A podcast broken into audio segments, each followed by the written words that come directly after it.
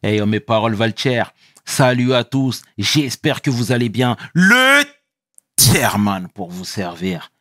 Les Guzney m'appellent le Charlie Fimbi 500, mais les deux sont corrects. Anyway, Sarcel représentant, Sect Abdoulaye évidemment.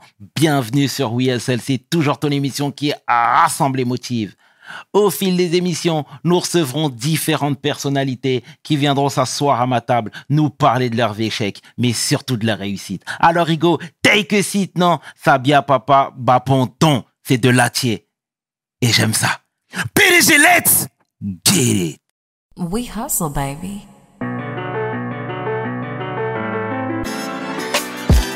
Le chairman. We hustle, baby. Le chairman. We hustle, baby. De retour sur We et aujourd'hui je suis vraiment fier de recevoir un homme de cœur, un homme qui nous motive, un homme qui nous incite à entreprendre. L'homme que l'on nomme Monsieur Philippe Simo. Take a seat, ego. Comment tu vas? Très bien, très bien. Et toi? Tout va bien? Ça va. Merci d'avoir accepté l'invitation. C'est moi qui te remercie de m'inviter à ta table. tu nous fais du bien, tu nous motives, tu nous inspires et il était impératif que tu sois parmi nous. Merci. Dis-moi, est-ce que tu peux te présenter, s'il te plaît, pour celles et ceux qui ne te connaissent pas? Oui, bien sûr. Je m'appelle Philippe Simo. Euh, je suis un jeune de la diaspora qui est né et a grandi au Cameroun. Je suis venu en France pour mon cycle d'ingénieur il y a quelques années maintenant. Et au terme de mes études, j'ai commencé à travailler ici comme la plupart de- des jeunes, hein, simplement. Et puis au bout d'un certain temps, je me suis rendu compte que mon cœur pour l'Afrique euh, m'imposait de davantage travailler sur ce continent-là. Et c'est comme ça que j'ai commencé simplement à faire de l'entrepreneuriat sur le continent à très petite échelle. Et ensuite à progresser. Et puis par la suite, je me suis rendu compte que ça intéressait beaucoup de gens autour de moi. Chaque fois que quelqu'un de la diaspora congolais, camerounais, ivoirien savait ce que je faisais en Afrique, il était très intéressé. Je me suis dit, mais plutôt que de répondre tout le temps aux gens aux mêmes questions, je vais faire une chaîne sur laquelle je vais raconter mon histoire, mon parcours entrepreneurial. Et comme ça, quand quelqu'un me demandera qu'est-ce que tu fais, je lui dirai, va voir sur la chaîne, c'est déjà fait. Et j'avoue que j'ai été très agréablement surpris de voir à quel point ça a pris, parce que à l'époque, quand je me lançais, c'est un peu différent maintenant. Mais j'avais aussi fait un constat qui était triste, c'est que les Noirs sur Internet ne parlaient que de rap, ou alors de, enfin, de musique en général, ou alors de comédie. Et je me disais, mais il n'y a pas que ça dans la communauté. Il y a aussi des gens qui font du business, des gens qui font d'autres choses, et il n'y a pas de, ils n'ont pas de représentation sur les réseaux. Et je me suis dit que ça pouvait être intéressant de, de venir partager mon histoire sur Internet. Voilà un peu fait de manière un peu vaste. Donc, je suis entrepreneur. Aujourd'hui, en Europe, en France principalement, et en Afrique, Cameroun, Côte d'Ivoire, bientôt Sénégal, euh, et je suis passionné d'Afrique. Et c'est très bien, c'est une excellente présentation, Philippe. C'est une excellente. T'es de quelle ethnie, toi? Ah, alors, je suis africain. Ouais. C'est tout. C'est tout C'est tout. D'accord. Tu veux pas rentrer dans une case Ok. Non. Très bien. Camerounais Oui, je suis camerounais. Ouais. Fier de l'être, Ouais. mais fier d'être africain aussi. Euh, J'estime qu'on nous a assez divisés comme ça.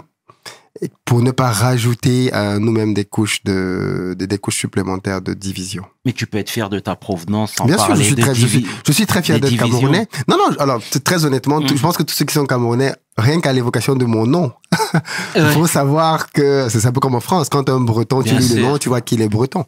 Euh, je suis de l'ouest du Cameroun. En fait, je suis originaire d'un mixte. C'est-à-dire que je suis un métis à l'intérieur du pays. Mon père est euh, originaire de l'ouest Cameroun et ma mère, elle est plutôt originaire euh, des côtes. Donc, si tu veux, je suis mélangé entre ce qu'on appelle communément les Bamileke, Mhm. qui est un grand groupe à l'ouest, et un groupe plus, plutôt euh, plus bas qui lui s'appelle les Bassa. D'accord. Bon, bah, c'est Donc très voilà, bien. tu, tu as eu les réponses ethniques.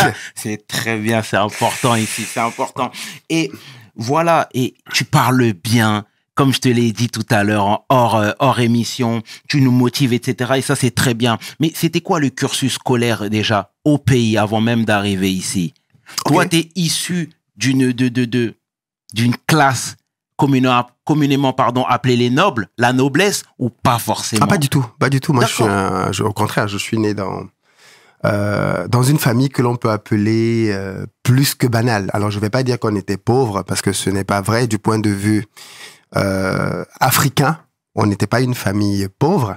Mais très clairement, euh, si tu ramènes ça à l'Occident, oui, on est clairement dans une famille euh, plus que basique. Moi, je suis né, euh, je suis alors, entre mon père et ma mère, euh, je suis unique, c'est-à-dire que avec ma mère, je suis le deuxième. J'ai une grande sœur et des petits frères, et du côté de mon père, je suis l'avant-dernier.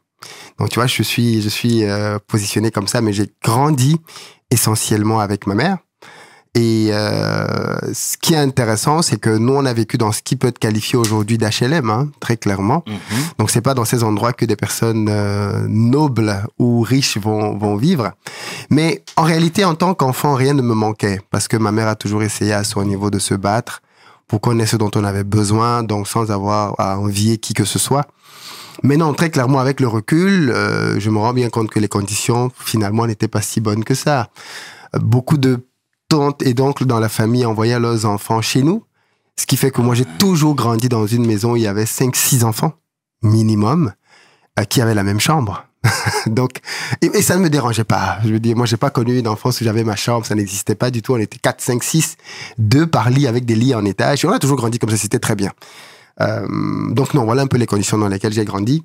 Par contre, j'étais très turbulent quand j'étais petit, très très turbulent, peut-être aussi dû aux conditions dans lesquelles, euh, dans, les quartiers dans lesquels on, on était. Et je crois que comme ma mère dit souvent, ce qui m'a, ce qui m'a sauvé, c'est l'école, parce que je pense que j'ai toujours été bon à l'école malgré tout ça. C'est-à-dire que j'étais le genre d'enfant qui n'étudiait jamais.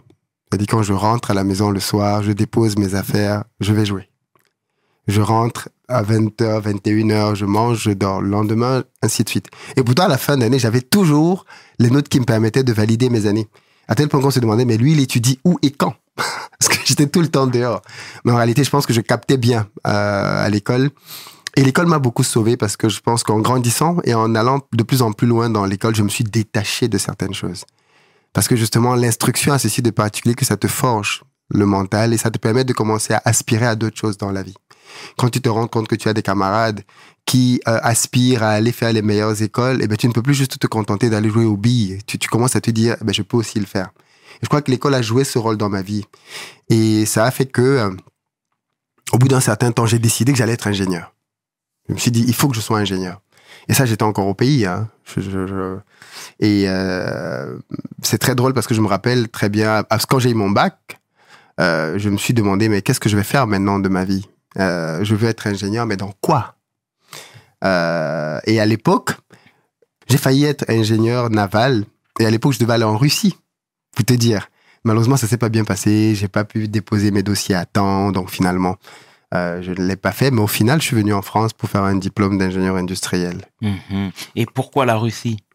Oh, parce qu'à l'époque, quand j'ai eu mon bac, ah, je t'explique très petite histoire. Mhm. J'ai fait mon bac trois fois. J'aime bien le rappeler pour que les gens comprennent bien que si un mec qui a fait son bac trois fois peut aujourd'hui avoir une réussite financière, tout le monde peut y arriver. Je pense pas que je sois exceptionnellement plus intelligent que les autres.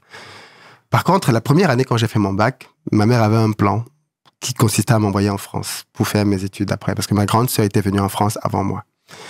La deuxième année, pareil. Elle a essayé de faire le, le- projet, j'ai raté encore. Et quand j'ai raté la deuxième fois, elle s'est dit, bon, ben c'est mort.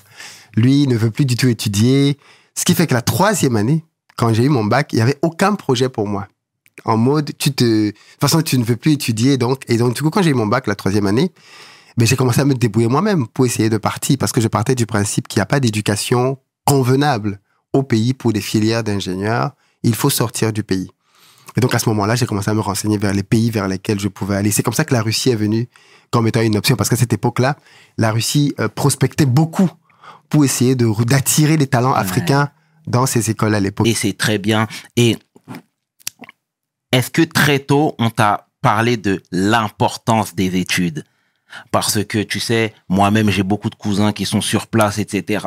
Et même quand on était au même niveau, ils avaient toujours un temps d'avance euh, par rapport aux Européens. Tu vois ce que je veux dire? Dans la mesure où ils étudiaient plus et les cours étaient mieux structurés, ils avaient beaucoup plus de facilité et le niveau était beaucoup plus élevé. Tu confirmes mes dires? Ah, Je, je confirme à 200%. Quand, quand on arrive ici en école d'ingénieur, parfois c'est de la balade. C'est-à-dire que le niveau avec lequel on vient est très élevé parce qu'on a un niveau théorique. C'est très important de préciser théorique. On a un niveau théorique très fort en Afrique, un niveau pratique très faible parce qu'on n'a pas les laboratoires. Moi, en tant qu'ingénieur, c'est en France pour la première fois que je vais programmer un automate. C'est-à-dire faire une programmation et voir un robot se comporter par rapport à ce que j'ai mis dans le programme. C'est pour la première fois en France que je vais entrer dans un laboratoire de ce type-là. Il n'y en avait pas du tout euh, au pays. Par contre, d'où me vient euh, le goût pour les études? Je pense que de mes deux parents finalement. Mon père, c'est quelqu'un qui a qui vient d'une famille extrêmement pauvre. Pour le coup, je peux le dire pour mon père. Euh, pour te donner un exemple très simple, à l'âge de 8 ans, mon père ramassait dans les poubelles au Cameroun.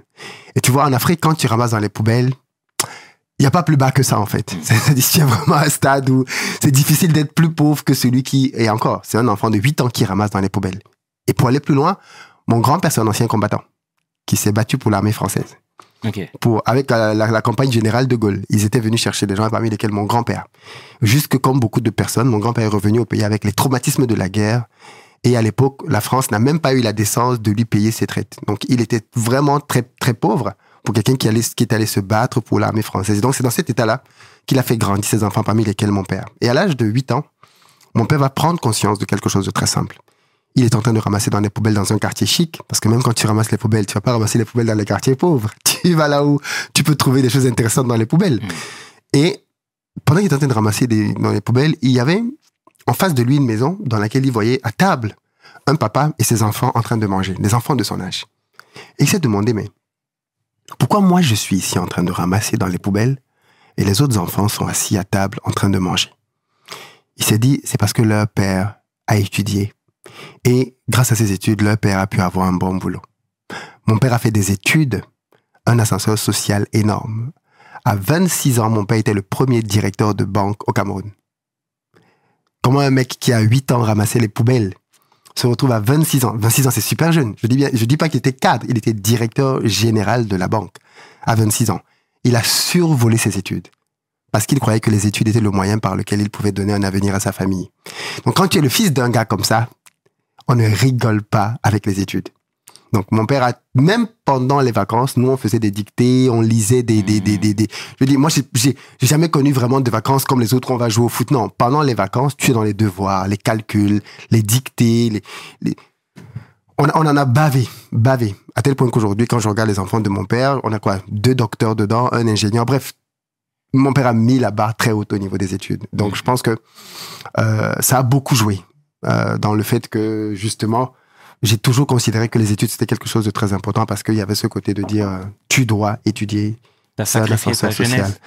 Je ne dirais pas ça parce que je jouais beaucoup justement comme je te disais. Est-ce que je- moi je jouais beaucoup? Au contraire je suis trop sorti même. Parfois je me trouve très vieux par rapport à mon âge parce que quand je dis aux gens mais qu'est-ce que vous allez faire en boîte ou en ceci, euh, c'est que quelque part j'estime que euh, c'est plus le temps de faire ces choses. Mais quand j'étais très jeune je sortais beaucoup. Au contraire je sortais beaucoup et bizarrement ça ne m'empêchait pas d'avoir des notes euh, des notes intéressantes à l'école. Mhm. T'avais cette facilité. Oui on va dire ça oui. Bah, c'est très bien, c'est très bien. Donc, du coup, cursus scolaire réussi au pays de prime abord. Ensuite, t'es arrivé en France. On est en quelle année? 2008 janvier 2008. que t'es arrivé en France? Ouais. D'accord. T'avais quel âge précisément? J'avais alors 22, 23 ans, je pense. 23 ans en 2008 Ok, parfait. Donc, t'as continué tes études. Euh, T'étais chez qui ici? Comment ça s'est passé? Comment comment t'as fait le grand saut? Parce que je suppose que il y a une affaire de visa dans, dans l'histoire. Oh, forcément. Je suppose que ce n'est pas facile parce que des diplômés au Cameroun, il y en a plusieurs. Donc, moi, je veux tout savoir, le process. Pourquoi la France? Moi, je- pareil. Ma grande sœur est venue en France avant moi Yes. et elle était venue clandestinement. C'est-à-dire qu'elle était venue pour faire euh, des vacances. Elle avait eu un visa de vacances et elle est restée. J'ai vu les galères de ma grande sœur en France quand elle n'avait pas de papier. J'ai vu comment ça mettait en stress ma famille au pays, comment il fallait lui trouver de l'argent tous les mois. Et je me suis promis que je ne sortirais jamais du Cameroun pour aller clandestinement quelque part. Jamais au grand jamais. Parce que les gens ne s'en rendent même pas compte du stress qu'il y a derrière eux quand ils sont partis. Et à partir de là, je me suis dit, le seul moyen que j'ai d'aller en Europe de manière propre, c'est au travers de mes études. Une fois de plus, les études ascenseur social. Et donc, quand j'ai eu mon bac plus 2, J'ai postulé simplement pour des écoles d'ingénieurs en France. J'avais déjà bien évidemment des camarades euh, qui avaient voyagé, donc je me suis renseigné auprès d'eux. Quelles sont les bonnes écoles d'ingénieurs qu'il y a? La France avait l'intérêt que c'était le pays dans lequel ma grande sœur était. Donc, en venant en France, je ne venais pas dans un pays dans lequel je ne connaissais personne. Au contraire. Mais il y avait aussi l'intérêt que, en France, je parlais déjà la langue.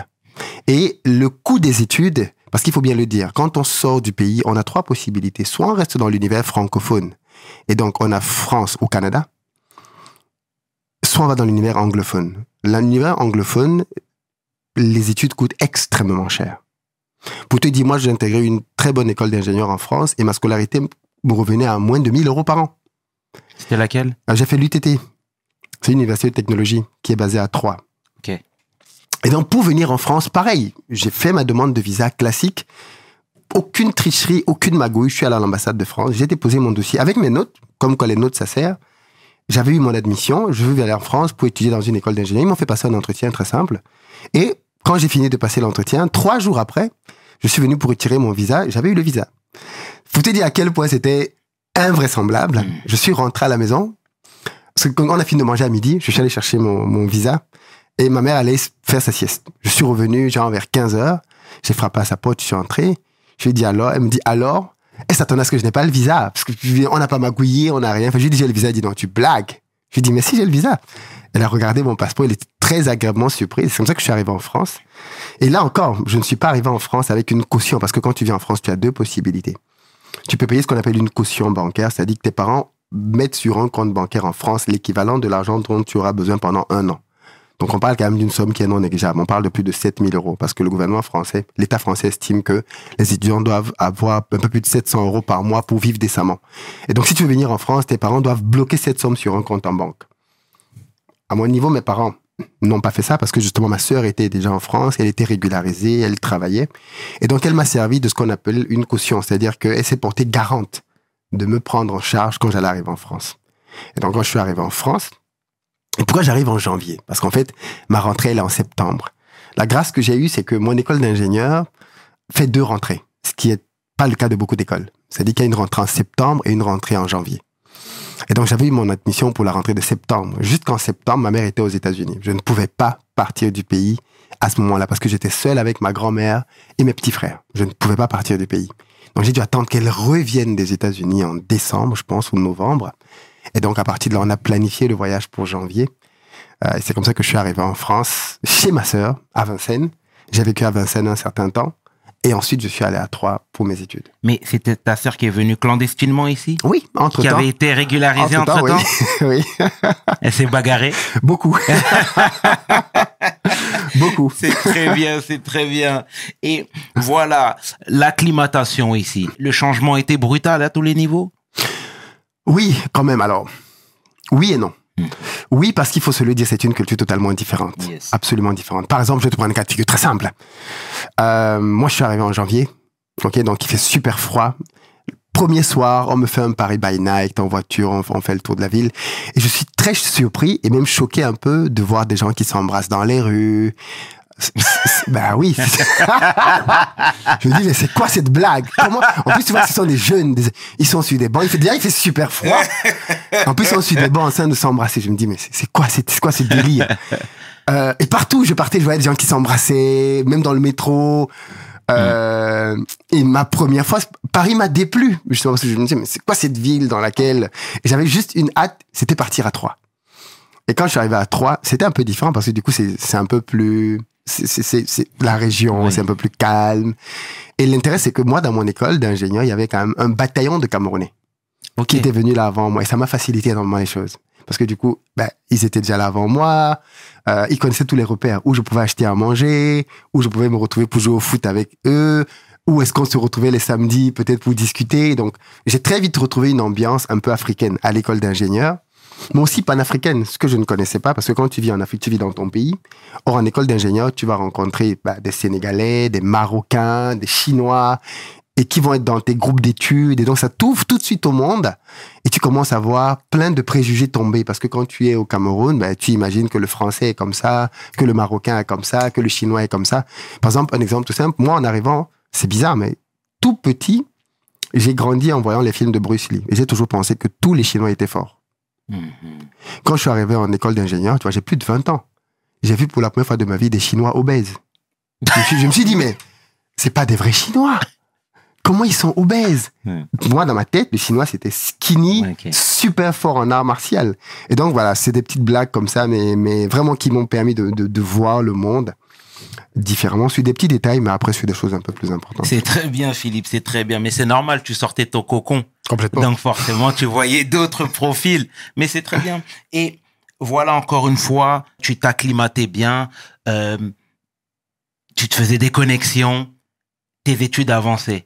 T'es devenu diplômé par la suite. Ouais. Combien de temps après? Deux ans et demi après. Parfait. Donc, tu étais officiellement ingénieur? 2010, ouais. Parfait. Fin 2010. Donc, comment ça s'est passé après? Toi, dans ta tête, tu projetais de travailler ici directement C'était ça le goal ultime Parce Non. que quand tu quittes, tu sais, il y en a plein qui, en partant d'Afrique, se disent Je vais faire mes études en Europe, mais ils sont face à la réalité. À savoir, il y a plus de. bon, du moins, c'est ce qui- c'est les barrières qui se mettent hein, de prime abord en se disant qu'il y a plus d'opportunités en France et au bled, ça va être un petit peu plus étriqué. Toi, c'était quoi ton feeling du moment?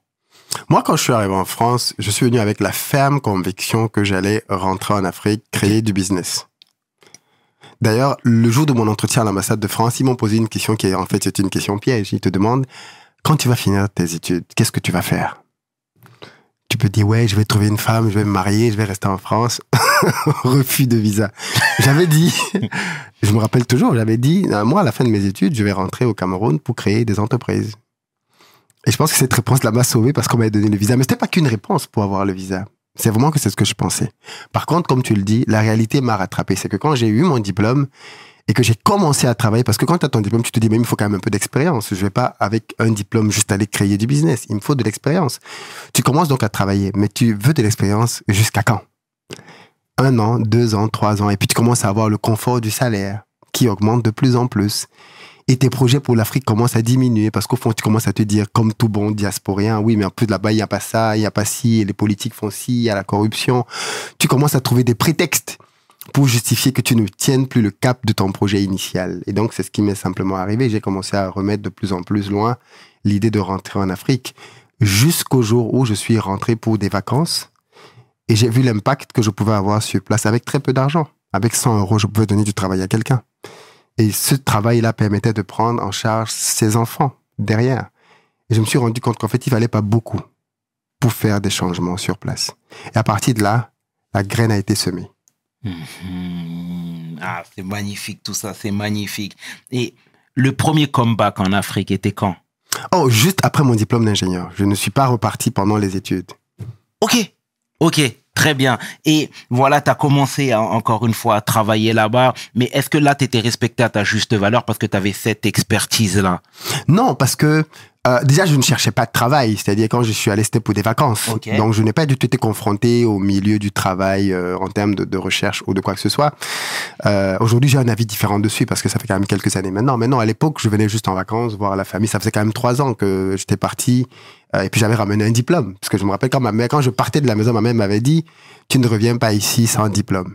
Donc, du coup, je suis parti comme en mission. Justement, j'ai étudié à fond, j'ai terminé mes études. Et quand j'ai terminé, D'ailleurs, j'ai terminé en deux ans et demi et pas en trois ans parce que le cursus dure trois ans. J'ai Mhm. terminé en deux ans et demi. Tellement je suis allé vite pour euh, valider toutes mes matières, faire mes stages et ensuite revenir présenter le trophée. C'est bon, j'avais mon diplôme.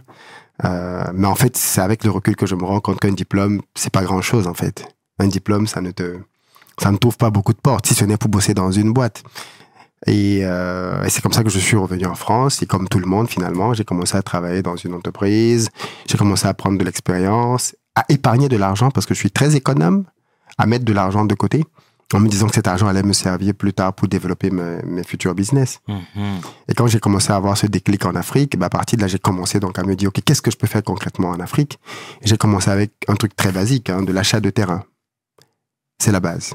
J'achète des terrains, parce que pour le coup, pour acheter un terrain, il te faut du cash. Alors, bien évidemment, je me suis fait arnaquer. T'étais dans une grande ville? Douala, Douala même. Douala. Moi, je suis, je suis un gars de Douala. Je suis né, j'ai grandi à Douala. Euh, et à partir de là, donc, j'ai commencé à, à investir pour acheter des terrains. Mhm. Et tu viens de soulever un bon point en parlant d'arnaque.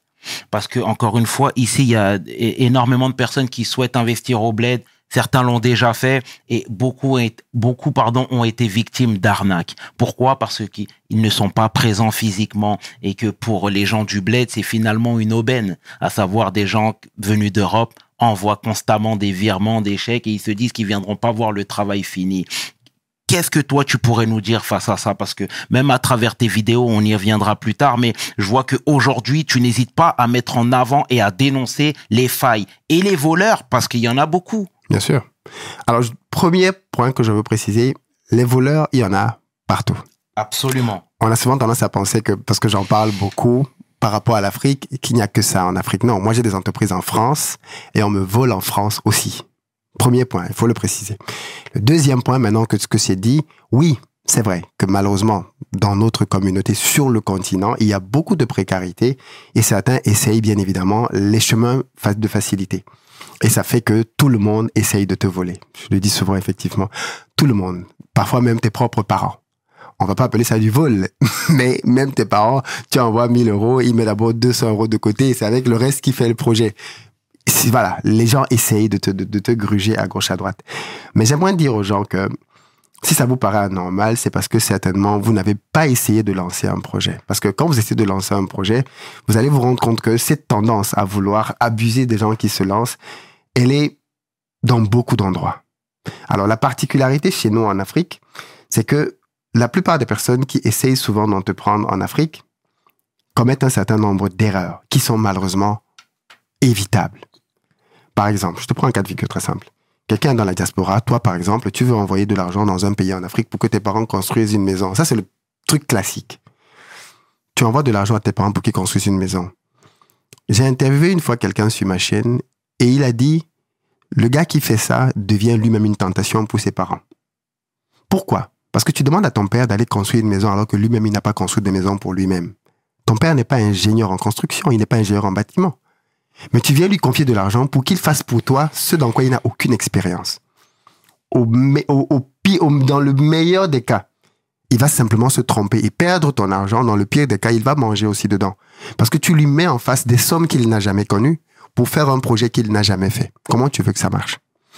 Je me suis rendu compte qu'il y avait une grosse faille dans nos pays. Ce sont les intermédiaires de confiance. Et c'est pour ça d'ailleurs que j'ai créé Investir au pays. Aujourd'hui, investir au pays, l'une des missions d'investir au pays, c'est de régler ce genre de problème. Toi, par exemple, tu veux lancer un projet de construction dans un pays en Afrique, tu n'as plus besoin d'envoyer de l'argent à ta famille. Tu signes un contrat professionnel avec une entreprise qui est nous, Investir au pays, et nous, on va faire le travail pour toi d'après un contrat qui dit tu vas payer telle somme et voilà ce qu'on va te donner comme rendu.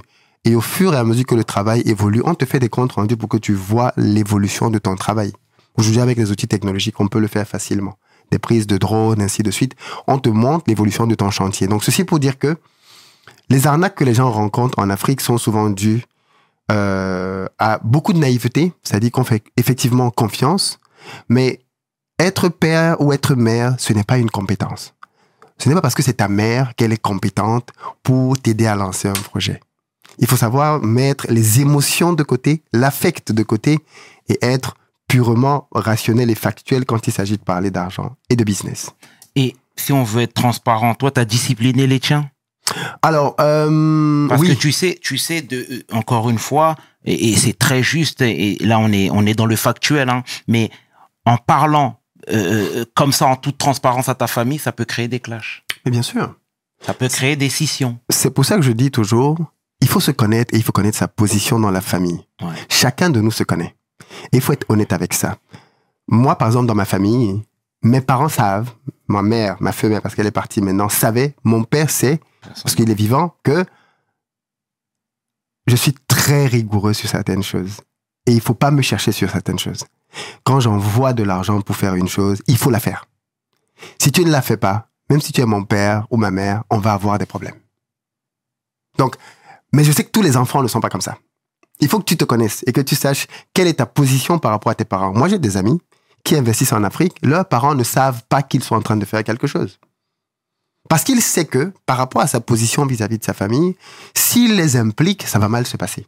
Parce qu'ils ne vont pas le respecter, ils vont pas respecter son argent et ça va créer des conflits derrière. Si tu sais que dans ta famille, justement, il n'y a pas ce, euh, tu n'as pas cette position de force qui fait que quand tu parles, on t'écoute, eh ben, n'entre pas en conflit avec les gens. Fais ton truc de côté et n'implique simplement personne.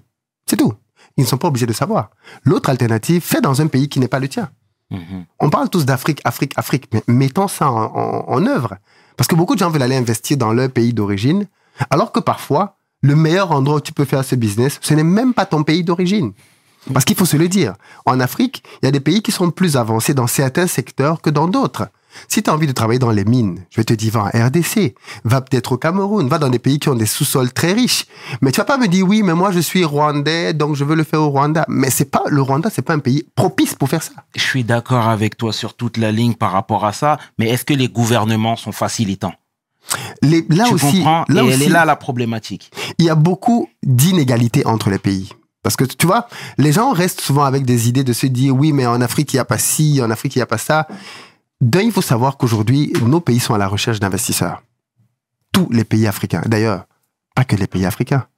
La France fait la cour au Qatar pour investir. Tous les pays au monde se battent pour attirer des investisseurs. Les pays africains le font aussi.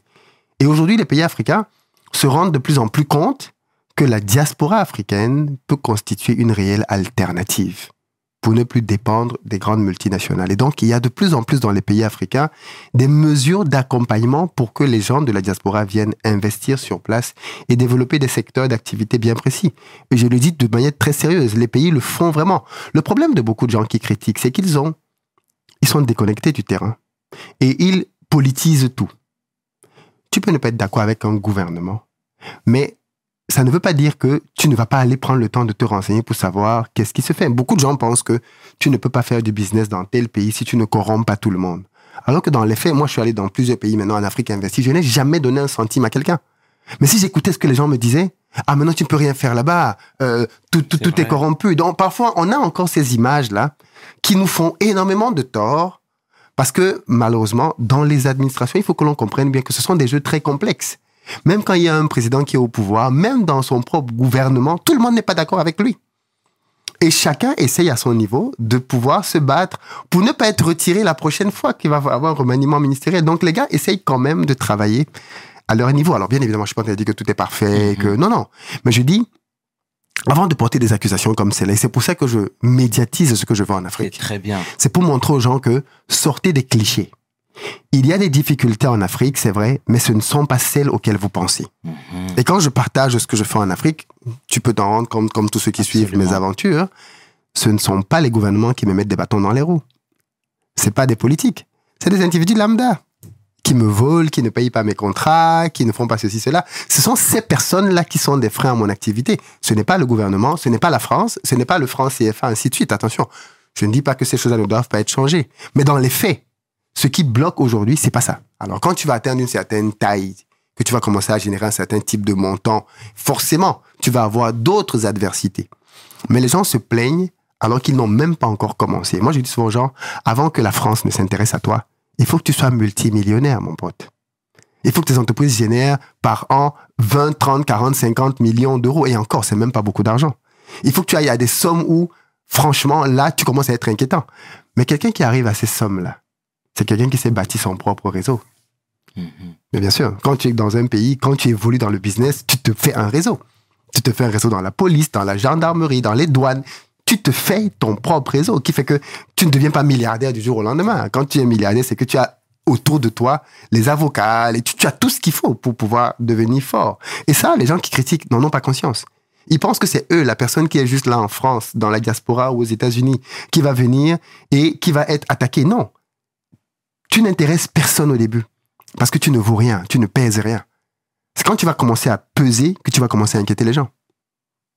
C'est bien juste et bien vrai. euh, Frérot, non mais on a, c'est important que tu nous sensibilises, que tu nous mobilises sur tout ça, parce que clairement c'est criant de vérité tout ce que tu dis. Et le libre échange finalement. Est-ce que toi parfois on te met des bâtons dans les roues? Je sais que tu as dit que les gouvernements étaient facilitants, en tout cas en ce qui te concerne, mais et le reste? Non, alors, ce n'est pas par. Alors, je ne pense pas que ce soit par rapport à moi parce que c'est moi. Puisque quand moi, je, je, c'est pas moi qui vais dans les administrations.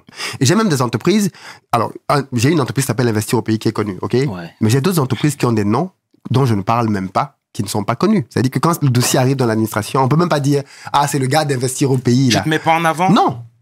je me mets en avant uniquement dans mes vidéos pour parler. Mais quand c'est administratif, non. Donc ton nom est pas. Non, ce sont les cabinets qui gèrent. Ok, ok, C'est pour ça que je dis, on, on a beaucoup d'imaginaires dans nos têtes qui nous font nous dire que les choses vont être très compliquées, ainsi de suite. Mais dans les faits, ce qui bloque beaucoup de gens, ce sont des barrières qui se sont eux-mêmes mises. Hmm. Honnêtement, je ne vois pas aujourd'hui un gouvernement venir empêcher à quelqu'un de lancer une entreprise. Pourquoi? Mais tout à l'heure, tu as parlé de réseau et c'est très important. Euh, comment tu t'es créé ce réseau-là? Parce que, encore une fois, toi, tu es camerounais et tu disais tout à l'heure que tu n'avais pas l'habitude de sortir du pays et même de ton de, de, de Douala, hein, finalement. Mais comment plus tard, tu es parti à Abidjan, créer ton propre réseau. Tout à l'heure, hors émission, tu me disais que tu avais d'autres business dans d'autres pays, mais c'est important ce cheminement-là. Oui, tout à fait. La première chose, c'est la volonté. Je pense, je pense que c'est la base. Il faut vouloir le faire. La vérité, c'est que, ça, je ne t'apprends rien, le confort est l'ennemi du succès. Beaucoup d'entre nous, parce que nous avons ce que nous appelons confort ici en Occident, nous nous bloquons à ça, en fait. Et nous pensons que la vie se résume à ça. Il faut vouloir aller chercher au fond de soi-même les ressources pour aller plus loin. Parce que aller en Afrique, ce n'est pas simple, mais ça vaut la peine. Il faut bien le comprendre. Ce n'est absolument pas simple. Mais c'est simple de réussir où? Dites-moi le pays là où c'est simple de réussir. On va voir si on va pas y aller. Par contre, en Afrique, tout est à faire. Ça veut dire que peu importe ton secteur, tu peux te lancer. Peu importe ton secteur. Dans la musique, il y a tout à faire. Je pense que tu, tu as fait une interview récemment avec euh, Niska, je pense. J'ai vu des extraits. Mais il dit la même chose. Peu importe le secteur, tout est à faire. Et ce dont les gens ne se rendent même pas compte, c'est que les futurs multimilliardaires du continent, c'est maintenant qu'ils sont en train de se former. C'est maintenant qu'ils sont en train de bâtir ce qui va être des empires plus tard. On ne devient pas Dangote. Non, non, Dangote l'a dit. Dangote, il est devenu Dangote après 30 ans. Donc, aujourd'hui, quand tu commences à travailler, ben, c'est pas pour devenir euh, euh, une sommité aujourd'hui, mais dans 10, 15 ans, les business que je suis en train de lancer maintenant vont peser, je l'espère, plusieurs milliards de dollars. Mais ce sera dans 10, 15 ans. Et tu vas avoir des gens qui vont débarquer dans 15 ans. Oui, mais lui, c'était facile. Lui, quelqu'un l'a aidé. Non. C'est pour ça que je montre aux gens. Je vais dans un pays qui n'est pas le mien. Je n'ai pas d'attache là-bas. Je n'ai pas de famille là-bas. Je ne connais personne là-bas. Comment je me crée du réseau? Alors, bien évidemment, en fonction de la personne, ça dépend. Mais d'une manière très simple, je vais voir les gens. J'arrive dans un pays, je vais me présenter euh, au poste de police le plus proche de mon entreprise, parce que si j'ai un problème, c'est ce poste de police-là qui va intervenir. Bonjour, je m'appelle Monsieur Tel, je viens de créer une entreprise, je suis situé dans votre euh, euh, Giron. dans votre giron, Euh, voilà ma carte de visite. Le commissaire te donne sa carte de visite, te dit si tu as un problème, et il va même te le dire. J'apprécie cette démarche parce que la plupart du temps, ce que les entrepreneurs font, c'est que c'est quand ils ont un problème qu'ils viennent nous voir. J'apprécie que tu viennes te présenter, que tu anticipes et que tu nous fasses savoir qui tu es. Après, tu vas voir le gendarme. Après, tu vas voir. Il faut aller voir les gens et ne pas écouter ce qu'on te dit. Voilà, je viens de créer une entreprise, voilà ce que je veux faire. Et lui-même, il va parfois te donner des idées. Ah, mais tu sais quoi? Euh, Je connais tel autre qui est en train de faire ça, ça, ça. Il faut que vous soyez en relation. C'est comme ça que les connexions se font. Et tu te retrouves à être euh, invité à des endroits où tu te, tu te dis, mais waouh, comment j'ai fait pour, pour atterrir ici avec des ministres, avec de ceci, cela? Mais simplement parce que tu es allé voir les gens. Très bien, c'est très bien. Aujourd'hui, tu représentes quelque chose sur l'échiquier, clairement. Les rapports ont changé? Alors oui, il faut, être honnête, quand les gens me reconnaissent, ça facilite beaucoup de choses. ça, c'est vrai. Euh, alors, ou, alors, ou alors ça rend les choses difficiles aussi, parce qu'il y a des gens, bien évidemment, qui n'aiment pas du tout ce que je Ouais. fais. Donc, en fonction de sur qui tu tombes, soit ça facilite grandement les choses, soit ça, soit ça peut rendre les choses un peu complexes. Mais oui, j'ai déjà eu des endroits où je suis à- un peu partout maintenant, parce que plus le temps passe, plus on est connu. Euh, oui, quand tu arrives à l'aéroport, on te reconnaît, on te fait ceci, cela. Donc oui, ça, ça aide parfois euh, quand les gens me reconnaissent. Mais je tiens à préciser que pour ce qui est administratif, je ne me déplace pas. Donc, on ne peut pas dire qu'on a fait ça parce que c'était moi. Les gens font les choses parce que c'est comme ça qu'ils travaillent. Mhm. Aussi simplement que ça. Et honnêtement, si on veut rentrer dans le vif du Oui. sujet, hein, en termes de, de, de revenus Oui. aujourd'hui, parce que les gens ont besoin de factuels. OK. Comment il est, pardon, euh, Philippe Simo Je pense que 2023 va être une année qui va inverser la tendance. En 2023, mes entreprises en Afrique, je pense, trois d'entre elles vont me rapporter plus que mes entreprises en France. 2023, donc demain. C'est pour te dire le potentiel qu'il y a. Et ce sont des entreprises qui ont été créées en 2022. Donc tu vois, ce type de croissance-là, et c'est ça qui est génial en Afrique, c'est que Et je suis dans des secteurs très classiques. hein. Moi, je suis dans les, les besoins primaires. Je suis dans la construction. Il faut, se, il, faut, il, faut, il faut- dormir quelque part. Donc, je construis des maisons. Les premières vont être en vente très prochainement. Euh, je suis dans l'alimentation, l'agrobusiness. Je fais de l'agriculture. hein. Et puis, je suis dans le transport. Donc, manger, dormir, se déplacer. D'accord. Et en termes de chiffres, Oh, en termes de chiffres, ha, ha, ha, ha. Euh, on est dans trois logiques totalement différentes. L'entreprise de transport, elle vient d'ouvrir, comme je disais. Aujourd'hui, sur l'entreprise de transport, on fait à peu près 1000 euros jour. Ce qui est pas mal pour une entreprise qui vient d'ouvrir. Si tu prends 1000 euros jour, tu fais fois le nombre de jours. On travaille tous les jours, du lundi au, au lundi. du lundi au lundi. Donc, c'est pas mal. Mais le but pour nous, justement, c'est de pouvoir, sur cette entreprise-là, scaler en 2023. Parce que là, aujourd'hui, on a une trentaine de voitures et on fait déjà ce chiffre-là.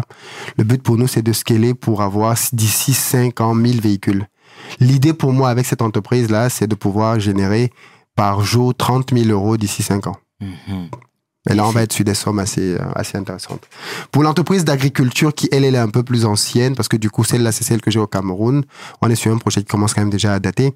C'est un business model qui est différent.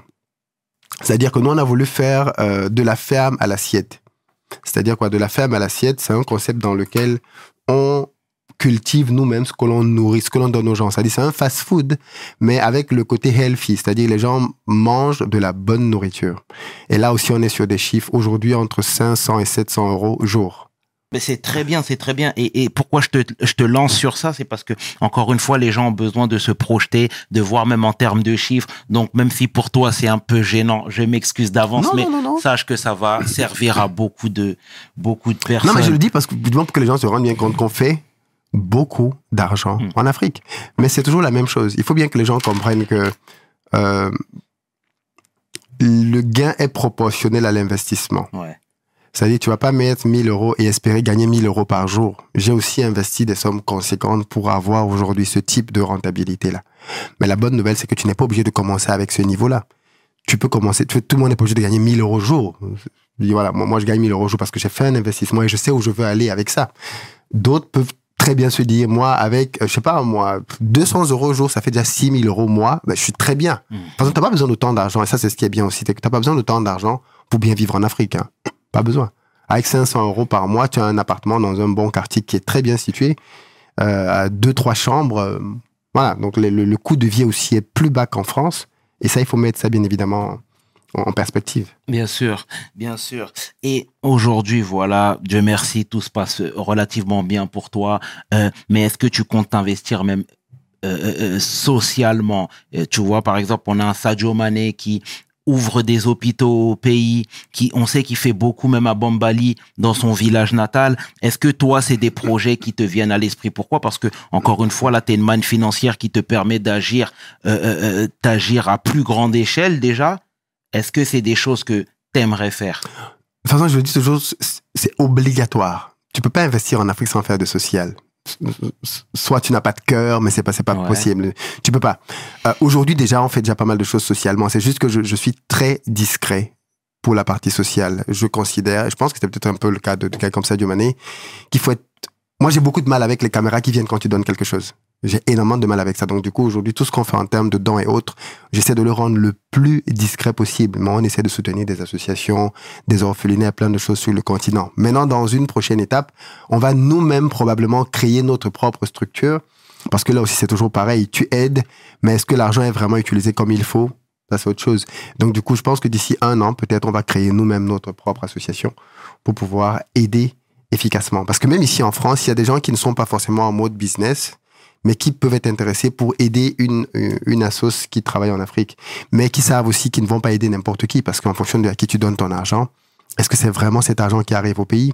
Donc, on veut aussi venir pour être une association, mais sinon, à titre personnel, oui, on fait déjà des choses, euh, mais très discrètes. Mmh. Je, je- je Mais- n'en parle pas. si je peux me permettre de te reprendre, c'est que, tu vois, moi, je pense que c'est bien parfois de montrer ses actions parce que ça va encourager d'autres personnes à, à, à faire la même chose, peut-être même mieux. Tu vois ce que je veux dire? Il faut pas minimiser ses actions, je pense. Tu Non, non, c'est pas dans le sens Et de minimiser. Oui. C'est pas, c'est pas de la vantardise.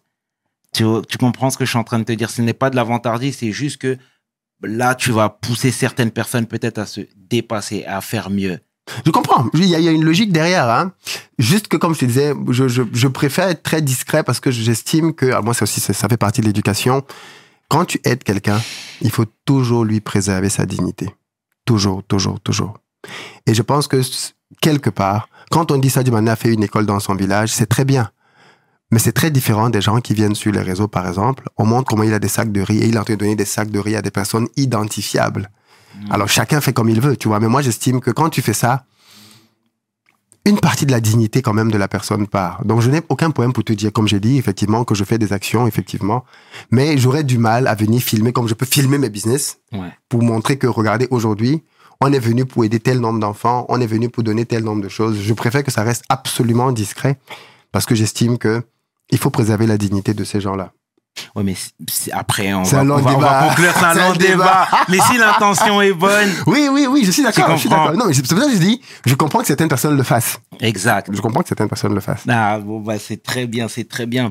Et tu vois, là, en ce moment, tu es sur Paris. Encore une fois, on voit des actions coup de poing où tu es en train de parler même à bâton rompu, où tu es en train de euh, euh, mobiliser comme tu sais bien le faire et tout. Qui- il y a- dernièrement, tu étais à Château Rouge.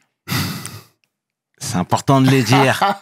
C'est important de le dire. Et, et, et moi, ce qui m'a interpellé, c'est que, en fait, tu parlais des métiers manuels qui ont été même déjà très dévalorisés à nos yeux. Tu sais, même à l'école, on nous disait que c'était la voie garage. Et bon, là, je vois que il y a des, il y a, y a des prises de conscience qui sont, euh, qui sont en marche, hein, tout simplement. Mais moi, ça m'a interpellé l'exemple avec maman Janine. Ouais. Déjà, tu peux dire qui elle est? Oui, bien sûr. et pourquoi tu as voulu la mettre en avant, s'il te plaît? Oui, maman Janine, euh, que je ne connaissais d'ailleurs pas avant d'arriver euh, à Château-Rouge. Pourquoi? Parce que je suis arrivé à Château-Rouge avec l'idée de me dire... En fait, je suis dans une série de vidéos depuis que je suis arrivé en France qui consistait à dire que font les Noirs de France? Ouais. Je suis allé chez Carrefour et j'ai vu que chez Carrefour, par exemple, on a un rayon monde, euh, monde, un, un rayon monde. Et dans le rayon monde, il n'y a aucun pays d'Afrique subsaharienne. Aucun. Et ça m'a choqué parce que je me suis dit, mais c'est pas normal quand même. On est des millions qui vivons dans ces pays. Et comment on ne se retrouve pas chez Carrefour? Après, je me suis dit, bon, peut-être qu'on est ailleurs. On est certainement à Château-Rouge. Je suis arrivé à Château-Rouge et j'ai été bien évidemment déçu de constater que à Château-Rouge, qui est l'endroit où les Africains viennent acheter, il n'y a que qui achètent là-bas. L'essentiel des boutiques qui sont là-bas ne sont pas tenues par des Africains. Après avoir fait pratiquement une heure à tourner, toutes les boutiques où j'entrais, c'était des Chinois, des Libanais, des Indiens. Ce n'étaient pas des Africains. Les Africains étaient juste là dehors pour faire la petite main d'œuvre. J'ai dit, mais il y a quand même quelques Africains qui ont des boutiques ici. On m'a dit oui. Il y en a deux, trois. Parmi lesquels il y a une maman là-bas qui s'appelle Maman Janine. Et c'est comme ça que j'ai dit à mon caméraman, on va chercher Maman Janine. On est arrivé à sa boutique. Heureusement, elle était là ce jour-là.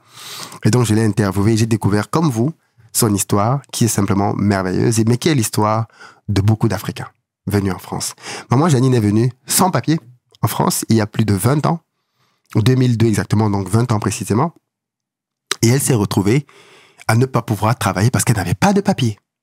Par contre, ce qui est formidable avec elle, c'est que son mari lui envoyait de la nourriture camerounaise, parmi lesquelles des safous, ce qu'on appelle des prunes. Et donc, il lui avait envoyé un gros stock. Elle en a mangé une partie. Et puis, elle a eu la brillante idée d'aller à Château-Rouge pour essayer de proposer le reste de ses prunes. Et quand elle est arrivée sur place, elle s'est rendue compte que c'était parti rapidement et à un prix assez élevé.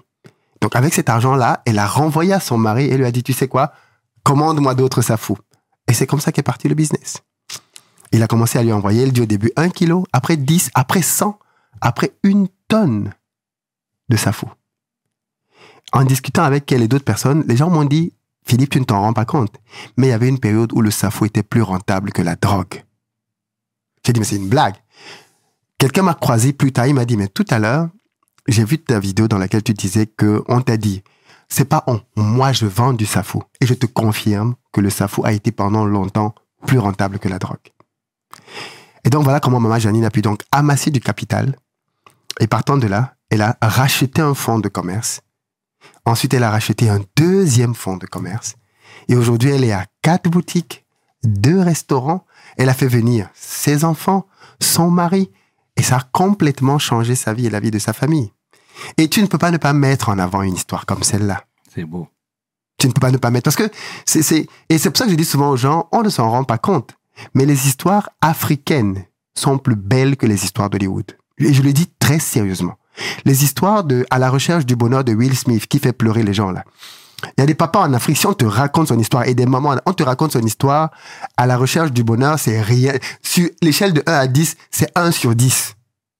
Parce que des gens, mon père dit souvent ça, de toutes les façons, en Afrique, derrière toute famille qui a de l'argent, il y a une belle histoire. Parce qu'il y a de cela quelques années encore, nous étions tous pauvres. Donc si des gens sont devenus riches dans nos pays, ce que tu le sais peut-être pas, mais l'Afrique est le continent qui possède le plus de multimilliardaires analphabètes. Comment quelqu'un qui ne sait pas lire est multimilliardaire? C'est forcément une histoire magnifique. Mhm. Mais l'Afrique en a des centaines comme ça par pays. Des personnes qui ne savent même pas lire, mais qui sont multimillionnaires en euros. Comment ils ont fait ça? Et quand tu vas donc te rapprocher des... C'est pour ça que moi j'aime faire les interviews. Parce que quand tu vas faire des interviews des gens comme maman Janine, tu découvres des histoires qui te rendent humble. Bien. Parce que tu te dis, mais en fait, vu ce que cette maman a pu faire, dans les conditions dans lesquelles elle a été, on n'a pas d'excuses, mec. On n'a pas d'excuses. On doit aller plus loin, plus haut, plus fort. Ben, c'est très bien et merci d'avoir mis son témoignage en avant clairement parce que c'était vraiment poignant et- et criant de vérité tout ça. Et ce sera ma dernière question. Euh, T'es papa aujourd'hui? Oui, deux garçons. Félicitations, félicitations. Merci. Et comment tu vois leur futur? C'est important que tu nous le dises. Oui, euh, c'est drôle que tu poses cette question parce que pas plus tard, il y a deux jours, pour être plus précis, j'ai regardé une vidéo qui m'était transférée par un ami dans un groupe et qui m'a fait beaucoup réfléchir. La vidéo expliquait que parlait des, familles riches françaises. Et la vidéo expliquait que l'un des plus gros problèmes que les familles riches françaises ont, c'est le problème de la transmission de l'héritage. Et la vidéo donnait des exemples de plusieurs grandes familles riches. Bernard Arnault, LVMH, ainsi de suite. Et on expliquait comment chacune de cette famille a travaillé pour pouvoir s'assurer de pérenniser la richesse que la famille avait acquise. On est arrivé jusqu'à un qui lui a décidé qu'il n'allait rien laisser à personne. Oh. Dès qu'il va mourir, on va tout vendre. Mm. Il ne veut pas d'héritier. Dès que quelqu'un essaie de se débarquer, il coupe sa tête. Allez, on te renvoie. et, et ça m'a fait davantage réfléchir sur le fait de me dire, mais en fait, c'est dès maintenant, en fait, qu'il faut commencer à préparer tes enfants à reprendre ce que tu vas bâtir derrière. Parce que l'un des problèmes qu'on a dans notre communauté, c'est que la plupart de nos multimilliardaires ne préparent pas leurs enfants à prendre la relève derrière. Or, quand tu prends un truc comme Mercedes, c'est des entreprises qui ont été... On ne bâtit pas une grande fortune en une génération. C'est multigénérationnel. La première partie, la première, la première génération a créé la richesse, la deuxième l'a développée, la troisième a explosé, la quatrième, ainsi de suite, ainsi de suite, ainsi de suite. Et c'est un gros challenge. J'ai même par exemple découvert dans cette émission qu'il y a une famille en France dont je tairai le nom, qui a aujourd'hui plus de 1000 héritiers et qui ont tout codifié, à tel point qu'ils disent que si tu épouses un des enfants de la famille, les règles, tout est écrit. Tu as droit à l'héritage. Vous divorcez, tu n'as plus rien. Ça te dit à quel point ils ont tout pensé pour la transmission. Et je me suis dit, c'est mon rôle en tant que père de m'assurer que mes enfants vont avoir les outils pour aller beaucoup, beaucoup plus loin que leur père. Donc, je suis très, très, très présent euh, pour essayer, à mon niveau, de donner à mes enfants la meilleure éducation possible parce que je pense que la réussite, c'est deux choses. C'est la tête, mais c'est aussi le cœur. Et ce sera le mot de la fin, Philippe. Ce sera le mot de la fin. En tout cas, mille merci encore une fois pour ce témoignage, d'avoir parlé à cœur ouvert. C'est pas une interview ici, C'est une c'est une discussion. discussion exactement. Merci à toi, mon Merci à frère. toi de m'avoir invité. Et puis, euh, euh, merci aussi de m'avoir permis de parler des choses dont je ne parle quasiment jamais. Parce que la plupart du temps, je parle de business, business. Et c'est vrai qu'ici, on a parlé de mon histoire et finalement de la philosophie qui me... C'est important. C'est très important. C'est important. Merci à toi, mon frère. C'était le tiers qui est 500. Tu peux inverser, les deux sont corrects avec l'homme que l'on nomme Philippe Simo pour We Hustle. Mes paroles valent tiers. Peace. We hustle, baby.